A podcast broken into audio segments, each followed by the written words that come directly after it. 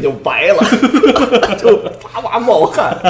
呃，所以到最后也没买。然后我说，那你最后我问，咱们还是得给个台阶儿是吧？对，还是我说你看看别的那便宜的。后来聊好像是大概心理价位就三十多万，但是他可能也我车上讲解都没听，就是就是觉得可能三十万多万表还不就顶到天儿了，是是是所以就就随便试。结果再让他看三十多万表，就一点儿这个就好感都没有。哎，你别说，在腕表这个领域里面啊，我觉得偷不了鸡，取不了巧，真的是一分钱一分货。你有时候你会觉得，哎，我这个挺贵的，那我便宜点儿，我也要个挺好看的或者中意的，还真挺难。我我觉得这是奢侈品的一个属性，嗯，就是所有的奢侈品其实都是精益求精的，哎无论你住的房子，你开的车，哪怕是你用的洗发水，你吃的食物，你只要变好了，体然后再再往实实下在在的。再回到差的时候，你就是很痛苦这样。说为什么那亿万富翁说家里还剩八百多万就跳楼自杀了，就是因为他在一亿那上边生活的 已经很习惯了已经穷疯了，我们想着八百万一辈子还没挣出来，呃但是他就下不来。奢侈品的所有的一个属性就是让你有点上去下不来了。哎这能能上能下的，像褚时健那样的，那那是太少见了。不这也是奢侈品一个好的地方。其实奢侈品东西啊，很多人会想，有必要吗？很多时候我觉得有必要，因为它是你对自己的一种认可。对，精益求精嘛。哎，其实有的时候你说它值不值那么多钱？当然不值了，它这个是皮包嘛，对吧？就是个表吗。但是你买的更多的是对你自己的一个一个定位，对自己的一个认可。所以你回到那大哥那就是嘛，七十多万的试完了，你再让他看三十多万，看十几万的，那就生不如死。啊，这大哥就跟他法拉利试驾了一圈儿，突然送到比亚迪去了。不是，这也是他这初恋有点有点高。对，一开始就找到校花了，北影校花了，后边没法找对象。但是我觉得可能很多人听到这儿啊，觉得犯嘀咕，哇，这什么玩意儿？那我七，你要说三十万行，七十万这是什么东西？金流子也不值这么多钱呢，什么玩意儿能让一块表有这么贵的价格呃？，我觉得这也是奢侈品一特质。我们把它其实应该形容叫超越极限。嗯，就是每一次超越极限可能非常非常小，就跟科学家那个研究似的，每一次的进步都非常非常小，但是它消耗的成本是好几倍的增加。咱们打一比方，汽车从零到一百啊，这个叫叫咱们叫提速吧，嗯，六秒可能这车卖三十万，呃，五秒这车就就得卖一百万，嗯，四秒这车就得卖五百万。对的，所以说你不能，哎你说就差这一，秒 你这你这一辈子不缺这一秒，对吧？但是你这个感受，但但是他其实就是为了这一秒，他投入的人力、物力，包括什么减轻重量、流线型设计，他做了太多太多的工作，啊，所以就这表其实也一样，稍微的可能日误差少了那一秒，那可能真的不是太重要，但是就为这一秒，有多少这个瑞士表厂的那些呃工程师啊，那些科学家再去研究，再去再去来回来去反复的装配设计才完成的。所以这个其实就叫精益求精，或者叫超越极限。每超越一步，它的价值都会往上增加好几倍。OK，那么在汽车行业里面，比如说我们去提速也好，什么也好，这是一种超越极限。那么在腕表领域里面，有哪些功能在你看来是超越了极限，让你觉得神乎其技的功能？呃，我觉得腕表的功能其实特别多啊，其实算下来可能有好几百项吧。但是比业内比较公认的，就是特别复杂的功能，应该就是三项，呃，或者说这三项也是大家比较受青睐的吧。嗯，就是一个是万年历，呃，一个是陀飞轮，呃，还有一个是三问啊。这三个功能，我觉得是。呃，如果你特别追求最顶级的高精尖 cao 高精尖功能的话，呃，那应该是最需要买的功能。但是前提是，并不是三个凑齐啊，占 一样就很了不得了。有有是，对 对，咱就别聊那个了，是吧？只要占一样就很了不得了，因为这三个精益求精的技能沾一样的话，这表的价格就已经是高的非常的离谱。呃，对，因为我们把它分成大概就是像普通的功能和中度复杂功能，还有呃这高级复杂功能。嗯，呃，比如说像普通功能调日期啊，什么月相啊，什么这些小功能，包括超薄、防水，这都属于普通功能。普通功能可能就是呃增加一倍的价钱，嗯就是这表原来可能是五万，可能变十万，这撑死了。呃，但是到了那个中度复杂功能，可能就得就得翻番啊，就可能要加加两倍啊。嗯然后到了高度复杂功能，可能就是平方数了，就是对，这也是为什么很多可能他自己真的归档的话，不是特别高那个档的腕表，但是它其中有那么几款是价格是高的离谱，因为它沾了这几个复杂功能。你比如说雅典的三问也好，什么也好，对对对。那用简短的语言给我们解释一下这三个功能是怎么回事儿？哎呀，这个还真是稍微有点复杂，嗯因为我这其实要真说到机械构造，还也其实也算外行，嗯但是因为毕竟这个那时候常年的带瑞士 ED 团，然后后来跟很多的专家啊什么的也询问过，咱们就按大众的那种就说说结果啊是什么？简简简而简而言之吧，咱们一个一个来啊，嗯就是这个叫万年历。万年历其实跟年历差不多啊，你知道年历表吧？就是一个日期，哎，这是一个日期轮儿，哎，每天等于这个手表转两圈儿，那日期会往前跳一格哎，跳一格，哎，然后在日期上面又带了星期，那就是说日期在跳一格的情况下，星期同时也会跳一格。今儿周二，明儿周三，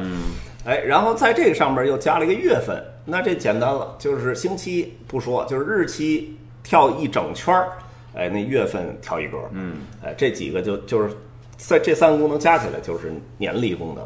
哎，但是这年历功能里有一重大的问题，你要调，嗯，你不是闰月的问题，就是你大小月都得调，嗯，对，三十一号、十三十一号、三十一号，对，哎，二月你还有一个二十八天、二十九天，对，而且你说这是一规律的嘛？它其实不规律，因为你到六月是三十天，但是到七月就是三十一天，按说八月也是三十天，但是八月还是三十一天，然后九月三十天，所以它不是一个规律的来调节的事儿，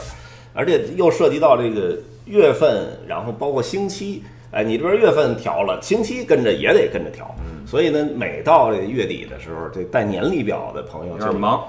对，脑子还得稍微算一算。哎，但是万年历就不用啊，因为万年历就是专门特别小有一小开窗，那个开窗叫闰年显示，就告诉你那个哪年是闰年啊。当然这个不说啊，这是它的区别，但是它的最大的功能就是你带上这块表买的时候，哎，人家那个表店给你已经调好了。然后他一般卖万万年历的表都会送你一个摇表器，就是说你不戴的时候放让它转着哎，让它转着，让它还能继续保持运动。主要这块表不磕不碰不坏，哎，这块表可以一直走下去，至少几十年内啊都是准的。哎，您赶上闰年，哎，赶上大小月人就跳，赶上闰年二十八天、二十九天，人家自动换算。所以这很多万年历的这个腕表的拥有者呀，到那那一天的那晚上十二点啊，就等着等着自己这表。呃北京，据我所知，北京有一个万年历腕表俱乐部，哦，就是一一块儿等着吗？哎，到到二月底，每年都会聚一次。哎，大家看着二十八，忒儿跳到一了，一起那是二十八，啪跳到二十九了，大家就赶紧 cheers 干杯。对，那是一个你必须得有这手表，你才能哎进得去的这么一个哎一个门槛儿是吧？一门槛儿。那我有这三问，有没有三问俱乐部呃，那还一块儿问表？我估计可能有，但是那个就就就门槛儿更高了。呃，万年历过去之后啊，就陀飞轮，陀飞轮呢，其实说简单也简单，说难也挺难。但是就是一开始说的时候，就会觉得挺吓人的啊，这事儿怎么能怎么可能呢？就是帮助你这腕表的秒针儿摆脱地球吸引力。对对了，说这简直太可笑了，说这又不是一个什么机械的电子元件儿，怎么就能给你摆脱呢？但是后来我仔细的研究一下，其实还是挺有，呃，怎么他是挺有想法的。据说这功能也是那个亚伯拉罕宝基啊，就是宝基那个腕表的呃创始人来来发现和最后做出来的这么一个呃，就应该叫做叫调时系统。嗯，实际上他就发现这个秒针儿啊，就是如果你这个手呃手正常的平放的话，你那个表是跟跟地面儿处于一个平行的状态。对，然后你这个秒针儿在走，也是一个平行状态在走，所以它受到地球的一个吸引力拉拽是稳定的，是平衡的。对。但是如果你表手垂下来了的话，它那个秒针儿就向下的，时候或者说会拉在家把表放桌子上了，呃，然后表往上走的时候，它也受到那个拉拽。但是如果你的表一直这么垂下来的，也没问题。但是问题就是你这人一天当中这表姿态是一直在变的，对一会儿手要抬起来，一会儿手放下，一会儿平放不，均匀。所以呢，这个这个这个地球吸引力一直在反复的不均匀的拉拽这秒针儿，所以就会产生一个误差。所以当时发现了这个怎么办呢？他就做了一个陀飞轮，其实它是一个系统架在你这个轮摆上边儿，呃，相当于叫反向旋转。就是等于你你在这么走的时候，你在这个手在这种姿态的时候，它是反向旋转，等于中和抵消这个哎相当于不是摆脱地球吸引力，而是中和了地球吸引力对秒针儿的影响，所以它就会变得特别准。而且这个这个陀飞轮，据说这个系统，哎，整个的重量就零点三克，差不多就是一根天鹅羽毛的重量。而这个系统呢，其实只只能必须得做到这么轻的时候，才能够呃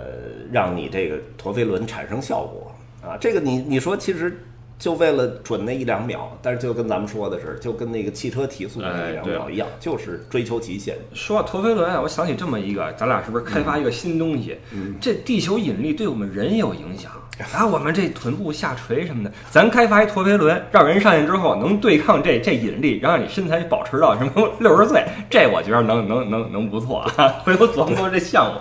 反向的被动运动，因为现在这主动运动太累了。我估计就带着你转，在这儿转啊。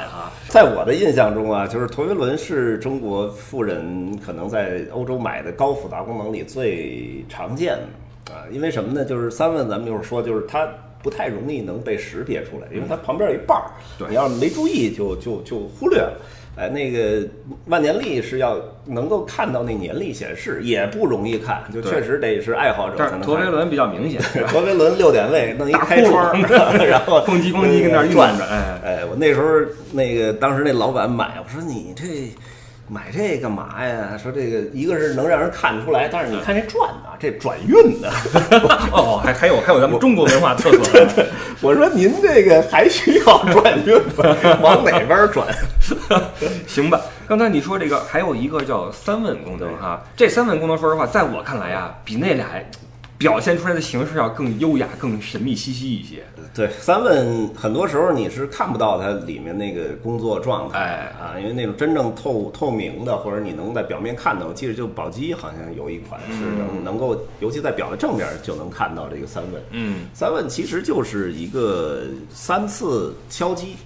单这个音簧，它做了两个，就跟那个乐器一样的音簧，有一个小锤儿，嗯，然后对着音簧敲击，它有一个高音，因为长短粗细不一样，有一个高音，一个低音，等于高音、低音和这个双音节，哎，三个不同的敲击，然后告诉你这个表到底现在几点，它是这么一表现形式，就是呃时间就是几点，然后几克，简单来说是个报时装置。对，几克完了，最后几分，你最后要加一下。哎，他们说好像两问也好，还是什么四问也好，但是三问好像是最难做的。嗯，哎，所以这个是最顶级的复杂。有的时候你琢磨啊，其实不就是一个报时吗？我们家那电子表一按，当现在时刻几点？哎关键是它在那个那么小的空间里面，能做出那个小锤儿和那个音。我觉得就是重要的是没有任何电子芯片，没有任何就是那种电子的东西去介入，而是纯机械的。你现在一拨这个，相当于给它一指令，就是我现在要听时间，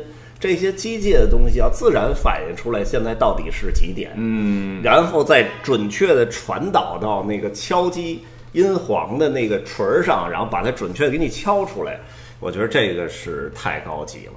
要说再具体，可能我也不太清楚它怎么弄了，因为真正好像瑞士腕表的那些品牌里，能完成三问这功能的也都凤毛麟角。而且确实，我带这么多年团，好像我团里没有一个人买过，因为我也没有因为它就本身那表货就特别少，对啊，一就到一店里，好不容易客人过来说我买就一块儿，然后多少钱？两百多万，我这你让人马上做决定，对对对也不太可能。但是我觉得那个应该是，呃，所有的爱好者、玩家，就咱们所谓的发烧友，应该是最后要追求的一个功能。OK，呃，刚才你给我们讲了这个复杂功能啊，而且是顶级复杂功能，这我们也就是听个新鲜，说实话，我估计大部分人啊，可能这辈子也不会去选择这种表。这不是说看不起，确实是它的价格确实太太太狠了。啊，包括你给我们讲了一些什么小众表啊、大众表啊等等的哈。那作为一个聊表的人，你有很多表，对不对？我先看你今儿戴什么表，好吧？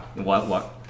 劳力士，你 不是你你你先告诉我你为什么？而且这块表你不是戴一天了，我跟你见的这几次你都是这块表，我就想知道为什么。你首先品牌，你跟我说为什么是大品牌？说的有点言不由衷啊，前面说半天小众啊，结果现眼了。呃呃，这块表就是我基本是在北京经常会戴的哈、因为这个挺，我觉得挺符合北京这气质的。呃，我因为我这自己表有手里的表有有小众品牌，也有大众品牌。啊、但是这块表呢，是我最近两年就经常玩表的时候收的一个一个类型，叫做古董表。嗯，呃，或者咱们英文应该叫 vintage。对。啊，就这个这个古董表这个东西呢，呃，就我觉得更适合北京人那个口味了，就是玩儿的那东西哎，又有点年代感，嗯。又不是现在这个时代你能看见的，又嗯作为岁月的这个洗刷，它变得但又是个好稀少东西是吧？哎，这个这个就所以就买了这么一块儿，这块儿实际上。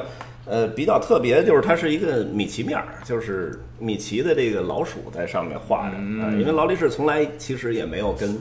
呃迪士尼有过什么官方合作，这个嗯应该理论上说，我猜就是某一个很大的手表店，那比如进了一百块儿同一个款式的劳力士，然后他找了一画师去画的，所以它具有了一个挺难得的一个稀缺性。呃，所以正好我在古董店看到，我就给收了啊。你这个我担心呀，就不懂的呀，看到以为是迪士尼买的那个什么呃那种表呢，你知道吗？米老鼠表是吧？完了，还有一个是这块表适合北京这个那个的，那感情您去上海的话是要换块表上去吗？哎，对，就是这个。你之所以有很多块表，就跟你这女人这个衣柜里有很多件衣服一样啊，嗯就是不同的场合、不同的情境。嗯，你是在工作还是在旅游？你是去爬山还是去潜水？啊都应该有适应不同类型的手表那来佩戴。有句话说，女人的鞋柜里永远少一双合适的鞋，你是不是永远少一块合适的表？哎，对，这个男人的这个抽屉里永远少一块好的表，而且我原来经常有时候跟那个那客人有时候感叹说，男人一定要有一块自己的瑞士手表。啊后来这个就是戴多了，自己也买多了。就是男人不只要有一块瑞士手表，对，因为它代表了不同的文化背景，有不同的功能，还还是你钻进了这个哎文化区域了，对哎，而且你就我们说不油腻了，你 哎琢磨更愿意表琢磨了达这事儿哎，对了每一个表都有它的从沙发上站起来了，跑起来了，对吧？好，那么节目的最后呢，我问你个问题啊，呃，既然咱们都缺一块合适自己的腕表，下一块表你有什么指向性没有？呃，肯定你琢磨过这个问题。我觉得还是要找一个我，因为我现在的表都是那个主要还是看就是简单的功能，简单功能，我还是需要找一个稍微复杂一点的功能。嗯。我下一块表应该是一块两地时或者世界时啊，因为我这工作就是来回飞，哎，对，来回飞，在不同的时差调换。嗯，哎，那两地时也好，世界时也好，是跟我这个功能本身有配合度很好。嗯，对了，实际上你也未必真的用它去看两地时间，其实你时差咱们都会算，对吧？但是这不是有功能性的贴合性在里面啊，嗯对对对就用着好玩一些。对就表到最后还是个玩儿。对，取悦自己。就跟咱俩这个节目一开始说的是哈，这表跟咱们这北京人的气质哈嗯有点像。咱们呃玩鸟也好，玩核桃核也好，玩表也好，其实最终还是一个玩。当然，这个玩并不是只是北京人的特质，我们任何一个人，任何一位男士都可以培养点自己这种爱好。你是玩手办模型啊，你是玩鞋呀，对玩表都可以啊。表只是其中一方面。但是我觉得好的好处就是表还是能佩戴出去你有一千个手办模型，我得把你拉我们家才能哎看见。对对对对呃，对你这鞋也是，你只能穿出去一双，哎你那一千个，但是表你可以随时换。而且鞋占地儿。对对，成吧，那这个今天节目时间也有限啊，因为这个话题一聊，我觉得你呀，真的四小时能不停 不停，我真的我是非常佩服你这个能力。那，希望以后呢有更多机会跟你多碰面儿、多玩儿啊，多聊点节目，然后咱们一起来探讨点也谢谢不傻，拉过来聊一会儿表。啊哎没事也感谢各位能收听。啊哎，然后我推荐一下各位这个宙斯的节目啊，因为他这不像我，我这还后边剪个辑、配个乐什么弄的是回事儿。他那个比较简单，有些朋友跟我说反映说，宙斯这节目能听见厕所冲水的声音，他可以以任何状态录节目，拿一手机，你知道吗？录完就就就就传了。也也也算行为艺术。算行为艺术。懂了，懂了。所以呢，各位没事儿，如果想看看这种什么行为艺术的哈，可以去点击这个“宙斯看世界”这个喜马拉雅 FM 这个栏目哈，听听这个宙斯还有什么其他的话可以跟各位说，好吗？OK，今天就感谢宙斯来跟我们聊聊这个天儿啊，我们有机会以后再见。好嘞 OK，谢谢，谢谢各位的收听，我是李不傻，这里是不傻说啊、新浪微博艾特李不傻，公众号的话叫不傻说，或者入群 L E Y O U E D D I E 是我们的听友群，更多的旅游线路也好，呃，小文章也好，可以在我们的公众号上面去看到。OK，我们下一期再见，拜拜。